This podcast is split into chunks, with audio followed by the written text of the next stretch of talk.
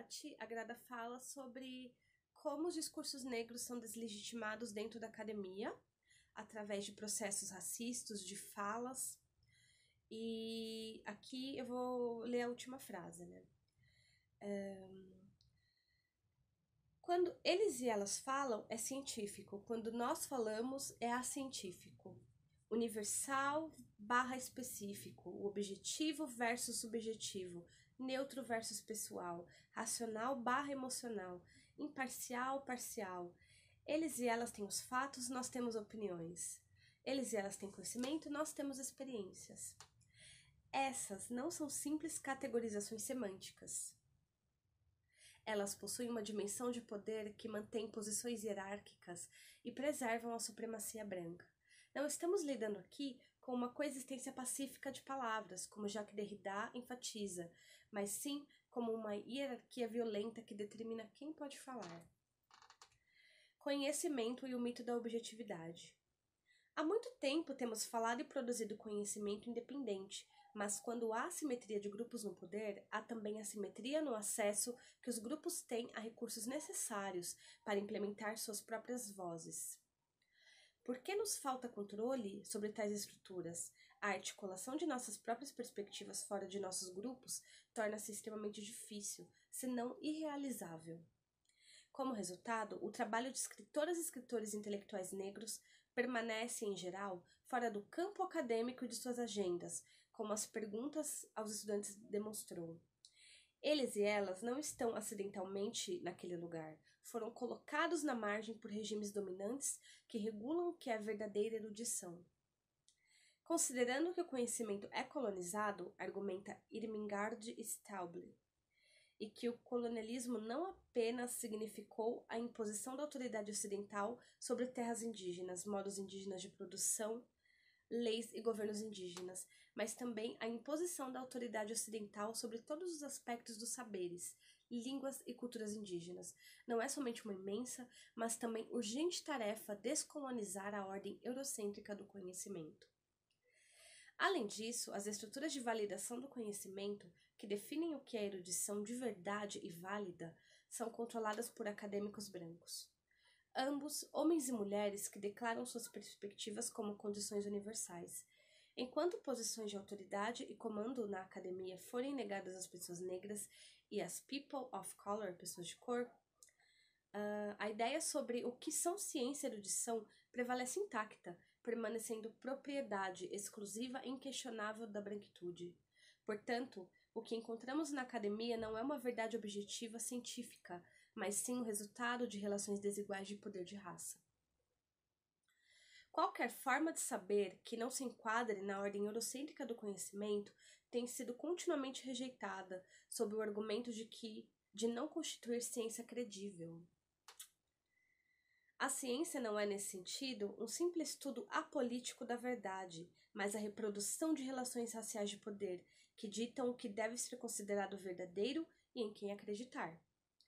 Os temas, paradigmas e metodologias do academicismo tradicional, a chamada epistemologia, refletem não um espaço heterogêneo para a teorização, mas sim os interesses políticos específicos da sociedade branca. A epistemologia, derivada das palavras gregas episteme, que significa conhecimento, e logos, que significa ciência, é a ciência da aquisição de conhecimento e determina que questões merecem ser colocadas, que são os temas, como analisar e explicar um fenômeno, paradigmas, e como conduzir pesquisas para produzir conhecimento, métodos e, nesse sentido, define não apenas o que é o conhecimento verdadeiro, mas também em quem acreditar e em quem confiar. Mas quem define quais perguntas merecem ser feitas? Quem as está perguntando? Quem as está explicando? E para quem as respostas são direcionadas? Devido ao racismo, pessoas negras experienciam uma realidade diferente das brancas e, portanto, questionamos, interpretamos e avaliamos nossa realidade de maneira diferente. Os temas, paradigmas e metodologias utilizados para explicar tais realidades podem diferir dos temas, paradigmas e metodologias dos dominantes, dos brancos. Essa diferença, no entanto, é distorcida do que conta como conhecimento válido. Aqui, inevitavelmente, tenho de perguntar como eu, uma mulher negra, posso produzir conhecimento em uma arena que constrói, de modo sistemático, os discursos de intelectuais negros como menos válidos. Aí eu vou ler agora sobre conhecimento e o mito da neutralidade. Interessante, mas acientífico. Interessante, mas subjetivo. Interessante, mas pessoal, emocional, parcial. Você interpreta demais, disse uma colega. Você deve achar que é a rainha da interpretação. Tais comentários revelam um controle interminável sobre a voz do sujeito negro e o anseio de governar e comandar como nós nos aproximamos e interpretamos a realidade. Com tais observações, o sujeito branco é assegurado de seu lugar de poder e autoridade sobre um grupo que ele está classificando como menos inteligente. O último comentário, em particular, contém dois momentos cruciais. O primeiro é a forma de advertência que descreve o ponto de vista de uma mulher negra como uma distorção da realidade, indicada aqui através da, da expressão interpretar demais. A colega branca estava me advertindo que eu estava interpretando em demasia, extrapolando as normas da epistemologia tradicional e, portanto, produzindo conhecimento inválido. Parece-me que a afirmação interpretar demais tem a ver com a ideia de que o oprimido ou oprimida está vendo algo que não deveria ser visto e revelando algo que deveria permanecer em silêncio, como um segredo. A gente volta na ideia do segredo que foi dito anteriormente. Curiosamente, também nos discursos feministas, os homens tentam de forma similar e racionalizar o pensamento de mulheres, como se as interpretações feministas não fossem nada mais do que fabricação da realidade de ilusão, talvez até uma alucinação feminina. Nesta constelação, é a mulher branca que racionaliza o seu pensamento, e ao fazê-lo, ela define para uma mulher negra o que é conhecimento real e como ele deveria ser expressado. Isso revela as complexas dinâmicas entre raça, gênero e poder, e como a suposição de um mundo dividido entre homens poderosos e mulheres subordinadas não pode explicar o poder da mulher branca sobre mulheres e homens negros. No segundo momento, ela fala de posições hierárquicas, de uma rainha que ela fantasia que eu queira ser, mas em quem não posso me tornar. A rainha é uma metáfora interessante é uma metáfora do poder e também uma ideia de que certos corpos pertencem a determinados lugares. Uma rainha pertence naturalmente ao palácio do conhecimento, ao contrário da peble, da plebe, que não pode jamais alcançar uma posição de realeza. A plebe está encerrada em seus corpos subordinados. Tal hierarquia introduz uma dinâmica na qual a negritude significa não somente inferioridade, mas também estar fora do lugar enquanto a branquitude significa estar no lugar e, portanto, superioridade. Dizem-me que estou fora do lugar, porque em sua fantasia eu não posso ser a rainha, mas apenas a plebeia.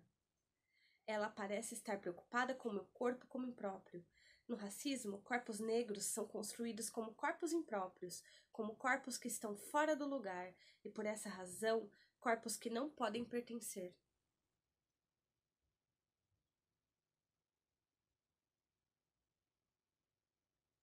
Corpos brancos, ao contrário, são construídos como próprios. São corpos que estão no lugar, em casa, corpos que sempre pertencem, corpos universais.